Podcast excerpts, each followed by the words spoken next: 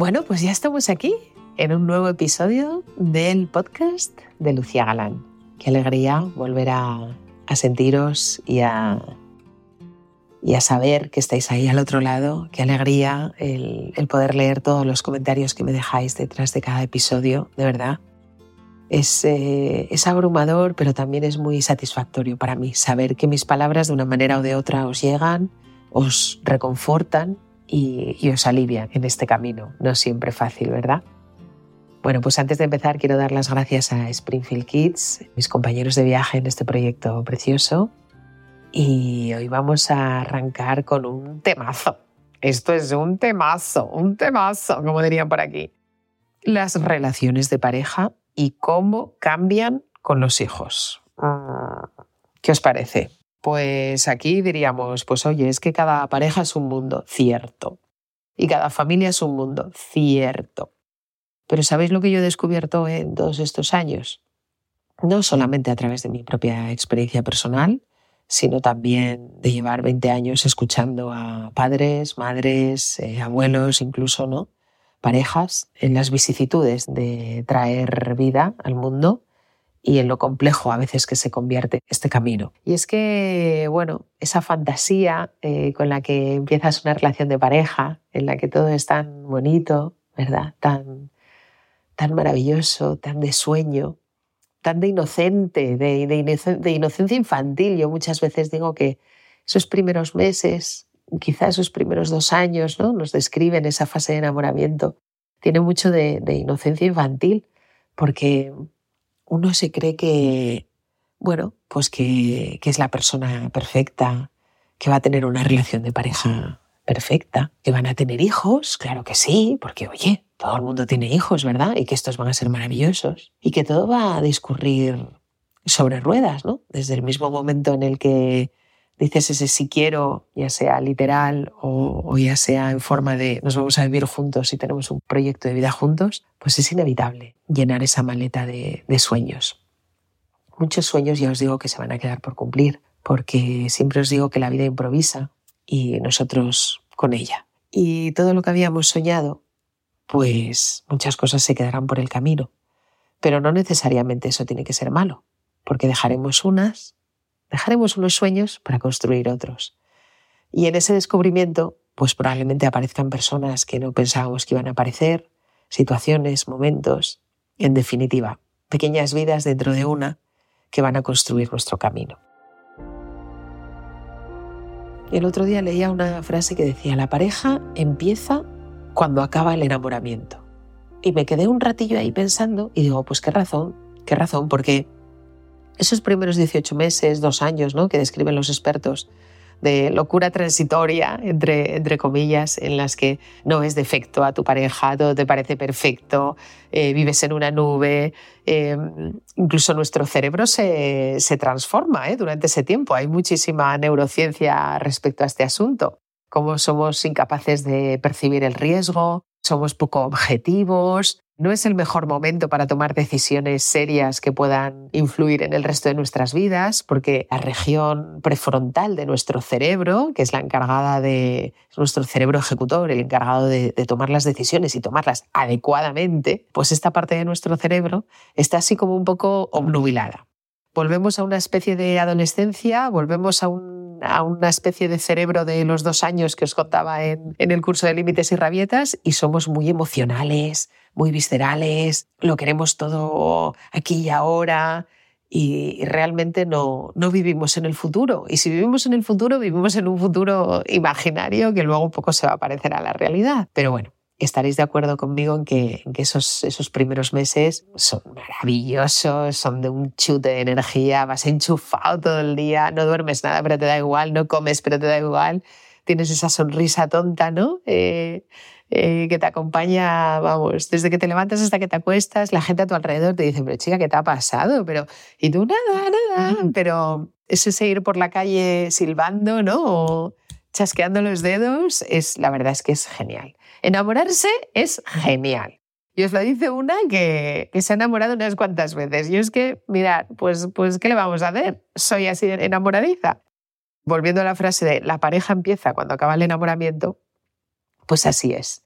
¿Cuántas relaciones hay en las que cuando se acaba este flush, esta pasión, este deslumbramiento de los primeros meses, pues de repente te encuentras con una persona pues que a lo mejor no es la que esperabas, te das cuenta de que no tenéis un proyecto de vida común, de que las cosas que antes te hacían gracia ahora como que te empiezan a molestar un poquito,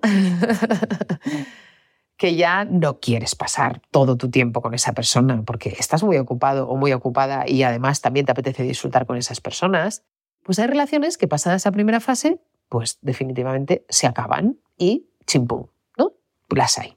Las hay y muchas. Hay otras en las que ocurre lo contrario, y es que cuando termina esa fase de enamoramiento es cuando de verdad queda ese pozo de la pareja, de decir, pues aquí tenemos un proyecto de vida juntos, que empieza el juego. Sí, porque lo ves, porque a lo mejor ya no hay esos momentos tan pasionales, esa urgencia por verse a todas horas, ya no hay esa hago lo que sea en el momento que sea con tal de arañar unos minutos para estar contigo. Es verdad, no hay esas mariposas en el estómago, no hay ese estar dos días sin comer porque es que te puede el, el nervio que tienes dentro. Es verdad, esto es así, pero sin embargo queda un pozo de amor de verdad, de admiración, de paz mental, de estar a gustito, de querer llegar a casa, de encontrar tu calor, tu refugio, tu espacio, tu lugar. Y eso lo sientes o no lo sientes. ¿Qué ocurre? Que en ese proceso en el que entras en fase de enamoramiento, luego sales, mucha gente si desconoce esto dice, uff, ¿qué pasa? Que ya, ya no quiero a, a, a, mi pareja. Pues la mayor parte de las veces claro que la quieres, pero se quiere de una manera diferente, ¿no? Y ese es el amor maduro, ese es el amor sereno, y ese es el que construye las relaciones. Bien, pues en ese tiempo, en muchas ocasiones, llegan los hijos. Llegan los hijos. Y llega ese primer hijo en el que todo te cambia. o sea, no solamente te cambia el cuerpo, te cambia el cerebro. Esto ya lo sabemos, ahora ya lo sabemos. Te cambian las prioridades, te cambia tu manera de sentir, de vivir, de percibir el mundo que te rodea. Dicen que cuando te conviertes en madre o en padre, por arte de magia te conviertes en todos los padres de los niños del mundo. Te conviertes en, sí, un poco madre de todos esos niños que ves por ahí, ¿verdad? Y de repente enciendes la tele y ves un conflicto que aunque esté lejos, parece que lo tienes aquí cerquita, y ves a unos niños que les ha pasado una desgracia y los sientes como propios. Incluso sientes a esos padres y a esas madres como si fuesen parte de tu familia. Sientes su dolor. A mí no me había pasado eso antes de ser madre. El ser capaz de emocionarme hasta el punto de ponerme a llorar después de ver unas noticias o tras escuchar la noticia de la desaparición de un niño, de una niña, de un adolescente o escuchar todas las desgracias a las que estamos sometidos hoy en día, ¿no? Te sientes un poco, sí, te sientes un poco madre de todos esos niños y te sientes esa misma madre que está sufriendo o ese mismo padre. Y es así. Y esto forma parte de, de la naturaleza humana, forma parte de nuestra forma de ser, de nuestra manera de sentir y no debemos vivir a espaldas de ello. Lo que ocurre es que las mujeres, desde el mismo momento en el que vemos la rayita del predictor positiva, una ya se siente madre. Ya está, ya está ahí dentro. Y lo notas, es que es curiosísimo, es que las 24 horas del día estás pensando en ello. Cada movimiento, cada palabra que dices, cada escaparate que ves, cada conversación que tienes en el trabajo, cada bocado que te llevas a la boca. Es que estás con tu bebé en tu cabeza, es que ya está dentro de ti, ya eres madre.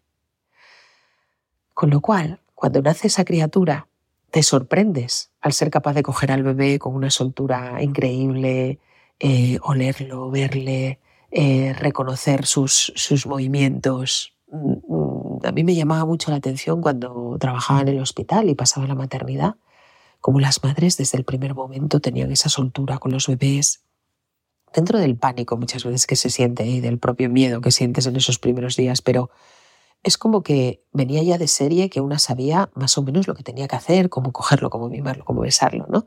Y sin embargo ellos, pues claro, ellos van a otro ritmo. Os lo contaba en Eres una madre maravillosa, ¿no? En uno de los capítulos que decía, hombres y mujeres somos diferentes, sentimos diferente y llevamos velocidades diferentes. Y esto es así.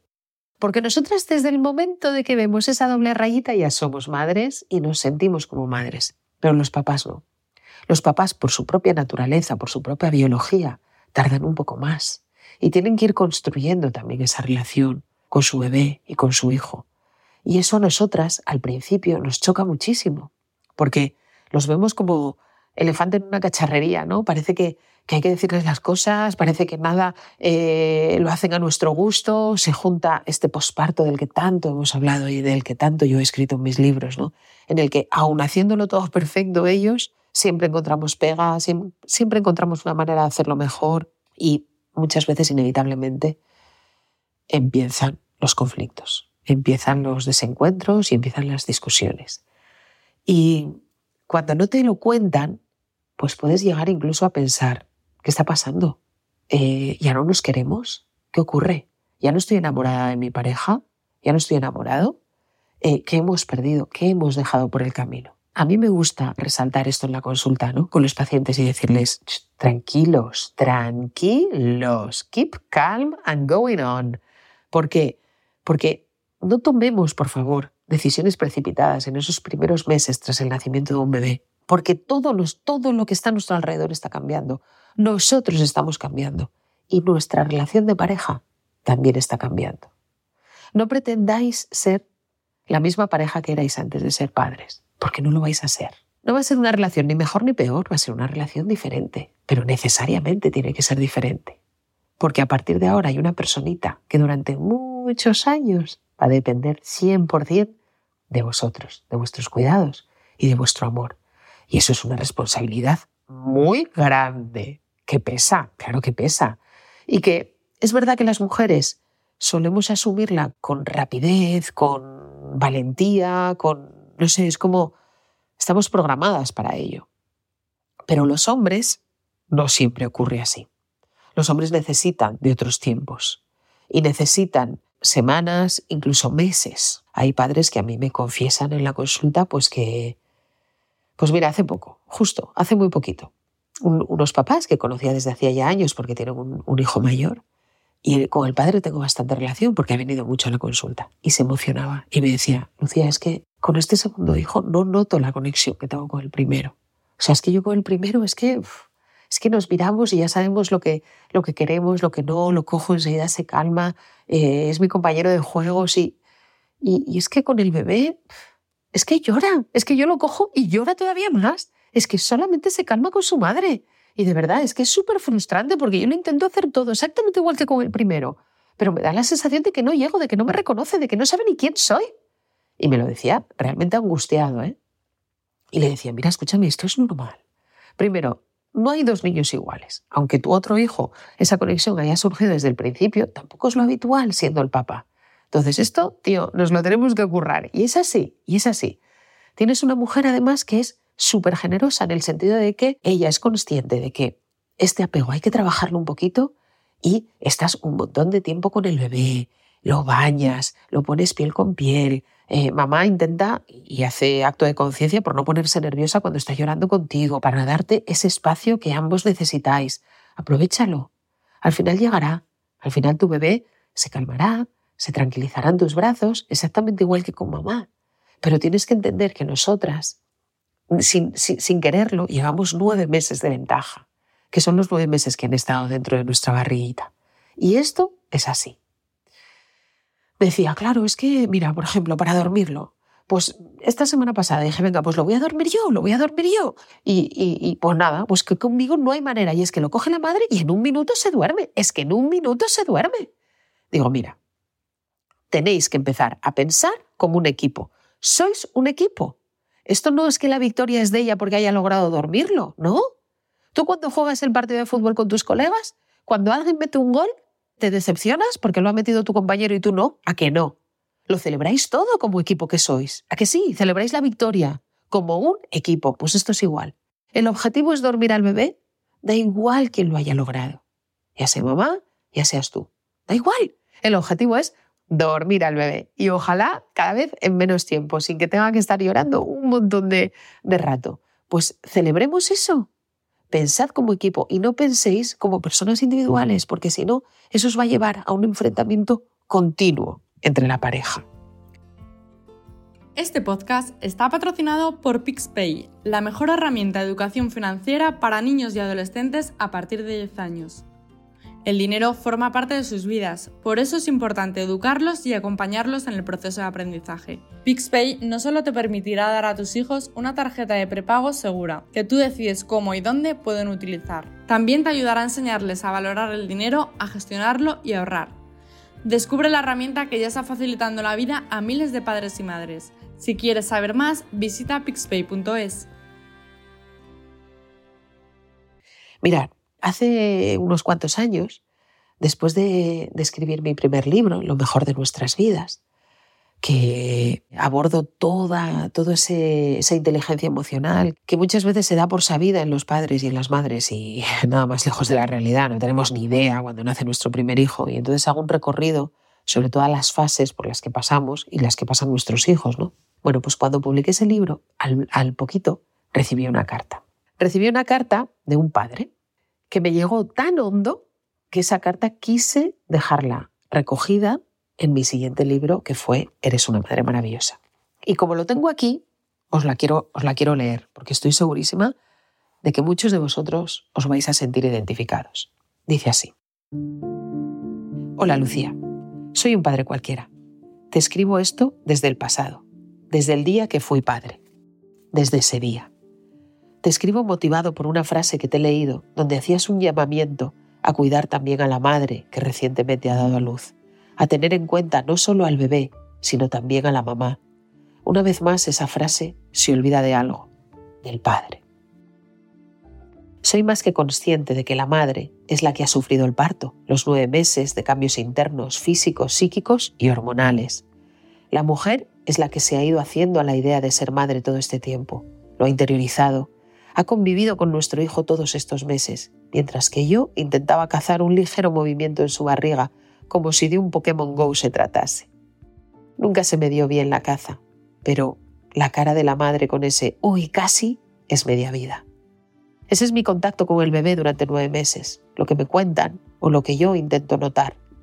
Luego llega el día, ese día, y ya sea corriendo porque ha roto aguas o por una cita programada con la clínica, tú terminas mirando a un niño que es tuyo, que no sabes ni cómo coger ese día, ese, y no otro. Y tú ya eres padre. No los nueve meses de antes, es ese día y no otro, cuando lo sientes, cuando te inunda la alegría y te desborda el miedo, todo a la vez. Ese día, Lucía, y no otro. Y ese día tú has de multiplicarte por dos. ¿Qué digo por dos? Multiplicarte por diez. Tienes un bebé que llora, caga, tiene hambre, una madre dolorida, exhausta por el parto, una sala fría con enfermeras que dan por supuesto cosas, como por ejemplo que vas a saber atar una gasa o un cordón umbilical, y una familia deseosa de noticias. Llamadas de teléfono, atender a la madre, vigilar al niño, informarse del papeleo burocrático necesario y organizar las visitas de los familiares que empiezan a llegar.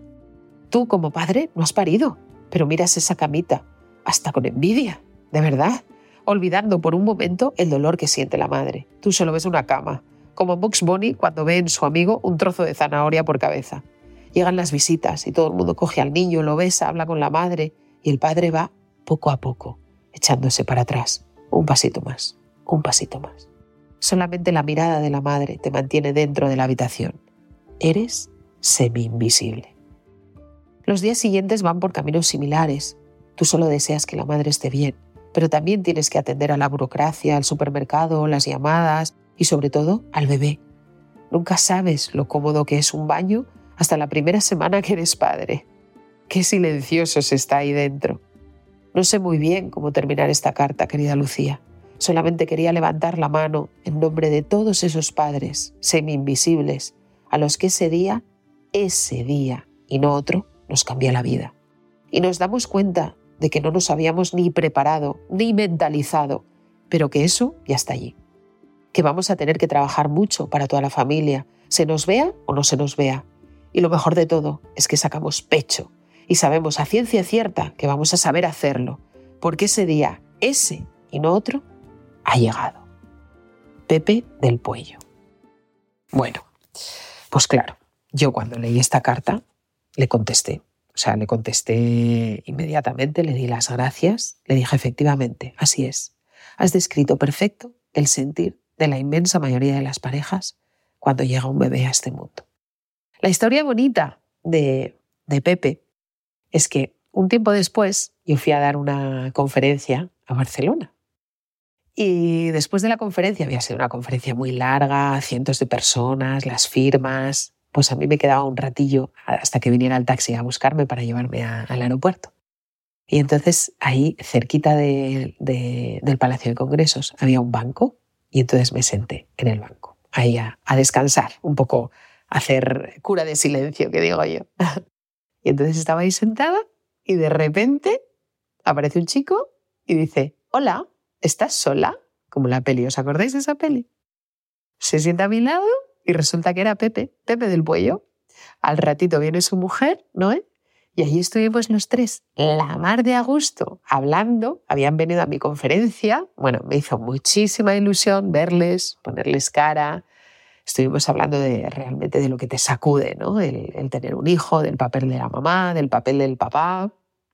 Y fijaros que a día de hoy Pepe del Pollo sigue, sigue en mi vida de alguna manera, porque él es más conocido como Sune, es un productor de podcast y es el que me está echando una manilla en la edición de este podcast que estáis escuchando ahora mismo. Así que va un saludito para ti, que seguro que estás ahí, Sune, al otro lado.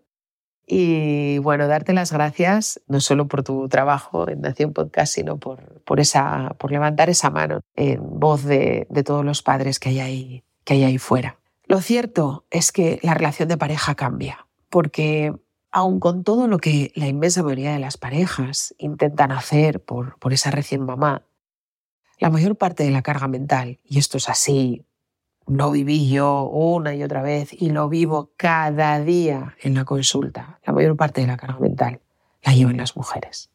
La llevan las madres. Sí, será porque nuestro cerebro está hecho de una forma distinta a la hora de sentir y percibir las emociones de nuestros hijos. Será por los nueve meses que hemos llevado a ese bebé dentro o, por la conexión que, que sentimos las mujeres con nuestros hijos. Pero la realidad es que la mayor parte de las mujeres que yo veo en la consulta, muchas de ellas están devastadas por la carga mental que tienen. Y os digo de verdad que da igual incluso que ese bebé no haya sido gestado dentro de su barriguita. Incluso en papás, mamás con niños adoptados, es impresionante cómo se establece esa conexión desde el primer momento y cómo las mujeres asumimos cosas que muchas veces yo intento repetirme, a ver, Lucía, que esto no te corresponde, que, que, tú no, no, has venido aquí para salvar el mundo, ni para salvar el universo, ni eres responsable de las emociones de todas las personas que se cruzan por tu camino. Pero somos así, las mujeres somos así, y yo a veces envidio, y os lo digo de corazón, lo prácticos que son los hombres, lo pragmáticos, lo clarísimo y transparente que muchas veces ven las situaciones. O sea, yo con mi pareja a veces le digo, mira, te voy a contar esto para que me des tu opinión y te lo voy a contar de la forma más aséptica posible, porque como me empiece a enrollar con todo mi ruido mental y todos mis fantasmas, entonces le, le puedo condicionar ¿no? y le intoxico. Y realmente casi, es que casi nunca me equivoco. Cuando le pido una opinión sobre algo, él lo analiza como si se lo estuviese contando la vecina del quinto. Y nosotras somos incapaces nosotras empezamos a mezclar cosas, empezamos a mezclar cosas de nuestros hijos, de nuestra pareja, de, nuestros ex si los tenemos, de nuestros padres, de nuestras relaciones previas, de nuestros microtraumas, de, de mil historias. Y todo confluye ahí en un mecanismo en el que a veces todo eso se convierte en algo mucho más importante que, lo, que, que, realmente el tema que tenemos sobre la mesa. Entonces, es importante saber que nuestra cabeza funciona de una forma un poquito más compleja a la hora de abordar situaciones que, realmente nos, nos, afectan emocionalmente. ¿no? Si tenéis la suerte de tener una pareja estable, tranquila, serena, objetiva, analítica, aprovechadlo. Aprovechadlo, porque lejos de ser una desventaja, es una gran ventaja. Yo a veces en la consulta veo parejas que me dicen, es que claro, eh, no me entiendes, que no me entiendes, que no sientes las cosas como yo las siento. Y es que de verdad le digo, pero ¿cómo te puedes quedar así con esto que te estoy contando? Y cuando te lo cuentan a ti, a una persona de fuera, te das cuenta que las cosas nunca son ni blanco ni negras, que ni una tiene toda la razón, ni el otro está totalmente desencaminado. Y que el secreto muchas veces está en el equilibrio, en el equilibrio de ambos. Y yo a estas parejas les digo, pero vamos a ver, si vosotros os habéis encontrado entre las millones de personas que hay fuera, os habéis enamorado, habéis decidido crear un proyecto de vida juntos, habéis tenido un hijo y seguís aquí, busca todo eso que os ha unido, buscadlo. Porque es verdad que los niños nos ponen del revés, ponen nuestra vida del revés. Pero id, id un poquito más atrás, lo que os ha unido, vuestro proyecto de vida, eso, el amor que os ha hecho decir, vamos a tener un hijo, todo eso está ahí, no desaparece de la noche a la mañana. Ellos piensan diferente, correcto, y sienten distinto, correcto, pero eso no es malo. Como tampoco es malo la forma que tenemos nosotras de sentir. Yo soy una mujer intensa y me gusta sentir intenso. Y yo ya me he reconciliado con esta forma que tengo de sentir. Yo no pretendo cambiar a nadie. Mm, hace años cometía ese error ¿eh? de intentar cambiar a mis parejas. ¿No? Con ese, en, un intento de, de, que, de, que, sintieran como yo, de que pensaran como yo, y craso error. Cada uno es como es y las personas no cambian, no pueden cambiar en cosas pequeñitas, pero a grandes rasgos nuestra personalidad es la que es. Entonces yo hace mucho tiempo ya que decidí no cambiar a las personas, pero también decidí aceptarme como soy en mi intensidad, en mi manera de, reír escandalosamente, de llorar también. Que, fijaros que yo cuando estoy súper cansada, agobiada, estresada, me da por llorar. Bueno, pues ya está, pues lloro, lloro, suelto y se acabó. Y me agobio y a veces mis hijos tienen problemas de salud y entonces me vienen todos los fantasmas de mi propia profesión, pues ya lo asumo. Y, se lo cuento a mi pareja, que es pum, quien me centra, o a mis amigas, decir, chicas, necesito una visión objetiva porque estoy perdiendo la cabeza, pero todo está bien. Hay que aceptarse como somos y tenemos que intentar no cambiar a nuestras parejas. En esa vorágine de semanas, de meses, cuando nace un bebé, muchas veces nos olvidamos, nos olvidamos de, la pareja que fuimos, porque nuestro hijo ocupa el vamos, el lugar privilegiado de nuestras vidas. Dices, ¿cómo algo tan pequeño puede ocupar nuestra vida entera? Es que ya no hablamos de nada que no sea el bebé, ya no hacemos nada que no sea eh, con el bebé. Eh, todo gira en torno a este bebé. Y es así, y tiene que ser así porque es nuestro instinto de supervivencia por mantener a nuestro hijo a salvo. Y esto tiene que ser así. Pero ojo, también tenéis que saber que la pareja sigue estando ahí y que aunque nosotras seamos intensas, nuestra pareja sigue teniendo sus necesidades al igual que las tenemos nosotros, al igual que las tenemos nosotros. ¿Qué consejos podría dar? Busca momentos. De verdad, aunque lo único que te pida el cuerpo sea resoplido, pues resoplido, que yo he pasado por muchos momentos de resoplido, buscad momentos, mensajito, cariño, nos vamos a cenar esta semana. Venga, busca un día, una hora y media, es que no hace falta más.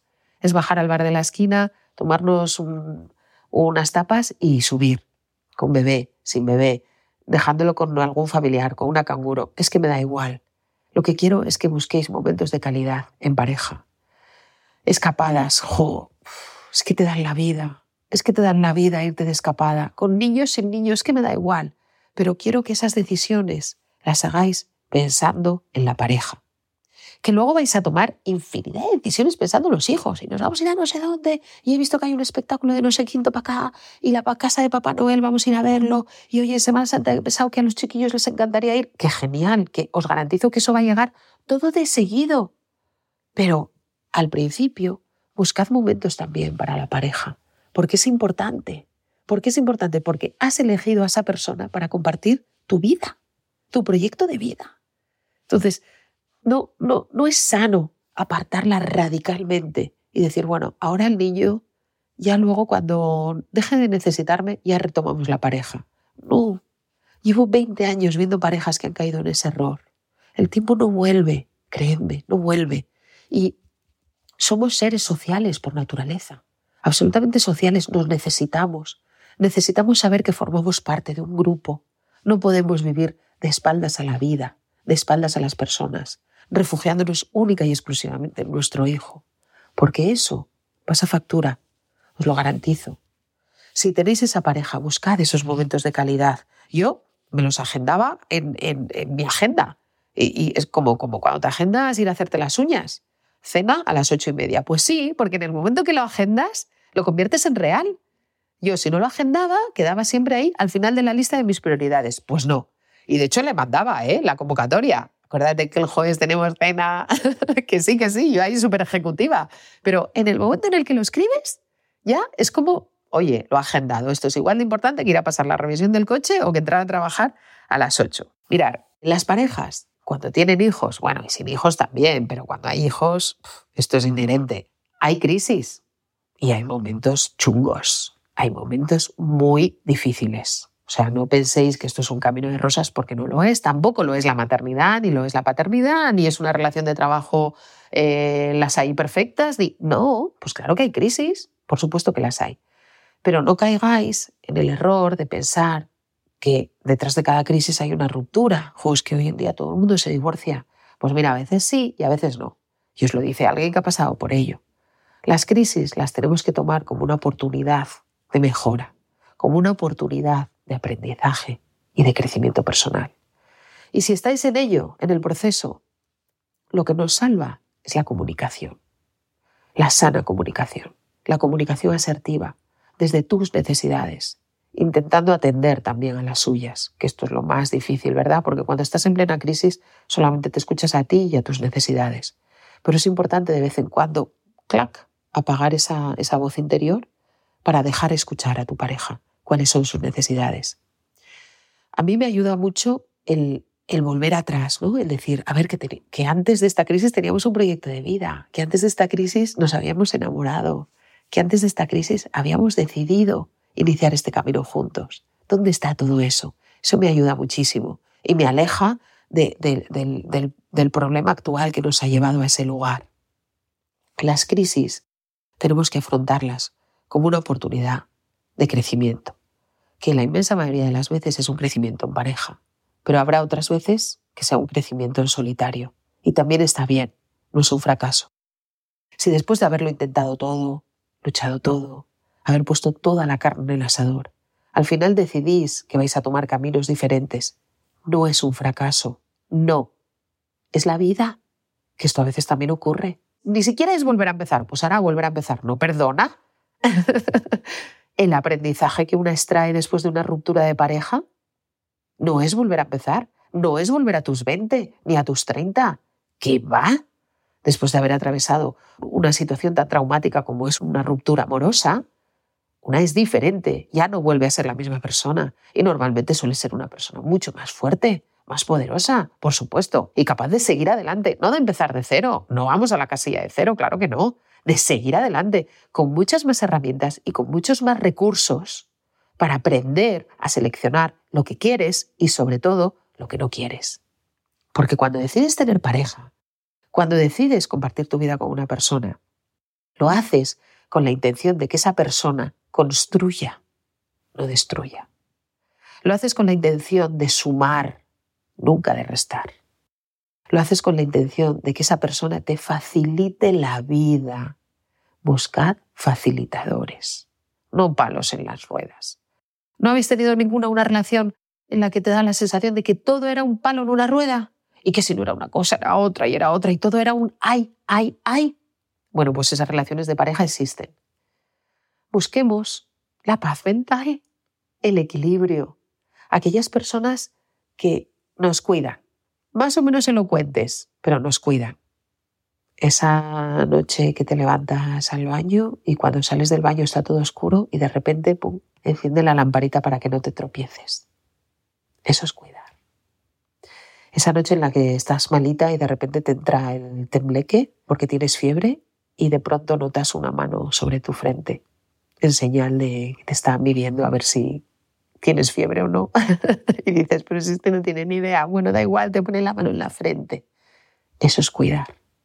Y a lo mejor son personas pues, que no son tan habladoras como nosotras, porque nosotras las mujeres tendemos a hablar mucho, a exteriorizar mucho nuestras emociones, es que no me dices que me quieres, es que no sé qué, es que no sé qué. Y ellos pues tienen otra manera de exteriorizar sus emociones. A veces es al revés, ¿eh?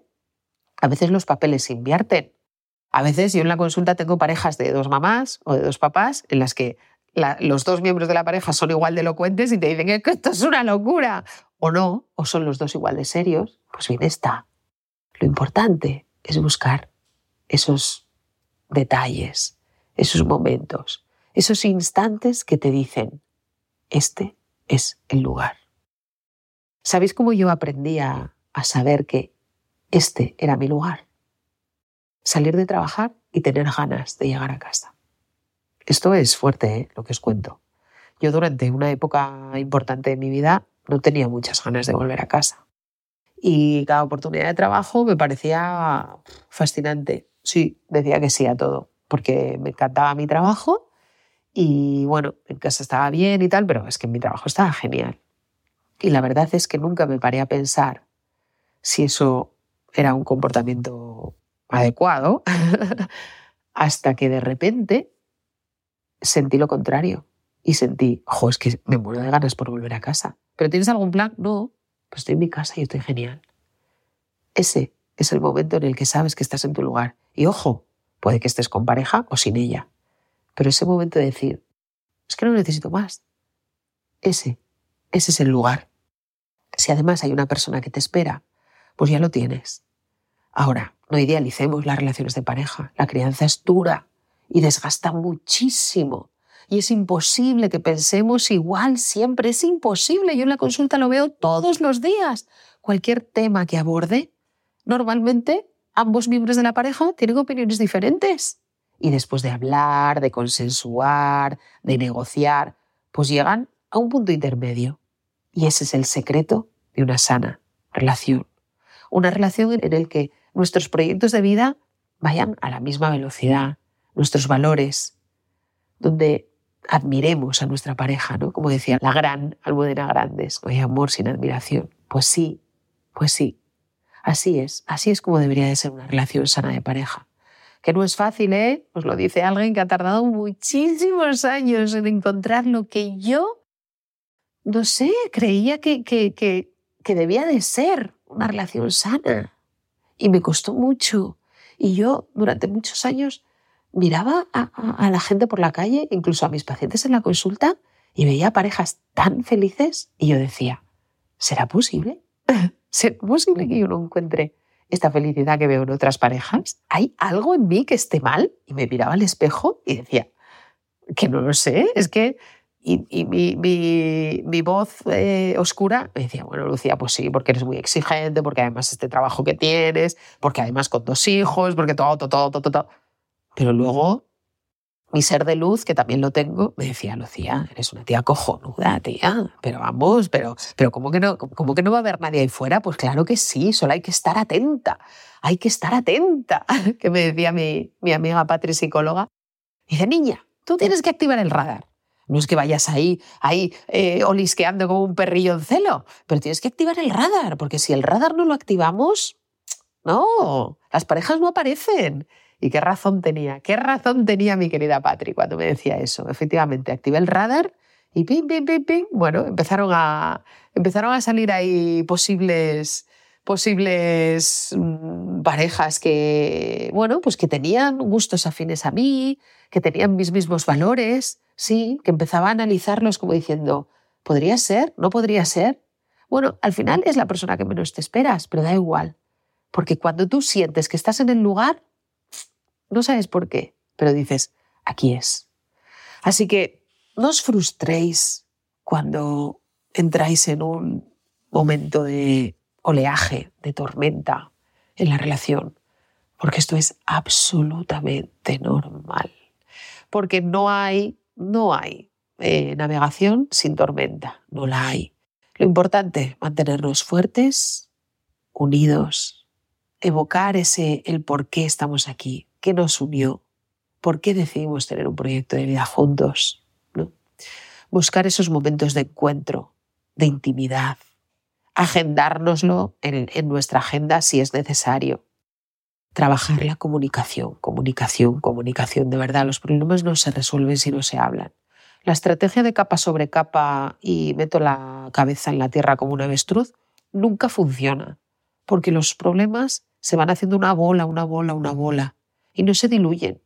Se esconden durante un tiempo, pero luego, capa sobre capa sobre capa, eso se resquebraja y vuelven a salir.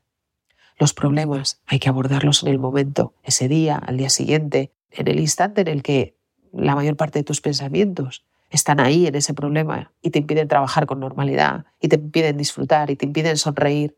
Es momento de abordarlo. Cariño, Vamos a hablar. ¿Qué está pasando? ¿Qué nos ocurre? ¿Cómo podemos solucionarlo? ¿Y tú qué sientes? ¿Qué necesitas? Ahora te voy a decir lo que yo he sentido. Me gustaría esto. No quiero volver a escuchar esto otro. Esto que has dicho me ha hecho mucho daño. Yo te quiero por encima de todas las cosas, pero necesito que solucionemos este problema. Y así es como se construyen las relaciones. Que sabéis, la relación ideal no aparece. No, la relación ideal se construye día a día. Y a veces tenemos que echar un poquito de pasito atrás para recalcular ruta e ir hacia otro lugar. Y en esto también consisten las relaciones de pareja. Y a veces las relaciones de pareja no duran toda la vida. Y bien está. A veces sí, y es maravilloso. Lo importante, ser felices, como dice mi hijo Carlos. Lo importante es ser feliz, mamá. Correcto. En pareja, en solitario, pero saber que estás en el lugar adecuado y que la mayor parte de tu estabilidad emocional y de tu felicidad no reside en otra persona, reside en ti y en la libertad de decidir, aquí es donde quiero estar. Muchísimas gracias a todos. Ojalá estéis escuchando esto y estéis en una situación de equilibrio y de paz. Y si no es así, pues espero que estas palabras os hayan ayudado un poquito a encontrar vuestra luz. Nos vemos en el siguiente podcast de Lucía Galán. Y muchas gracias a Springfield Kids por acompañarme en este viaje. Hasta la semana que viene.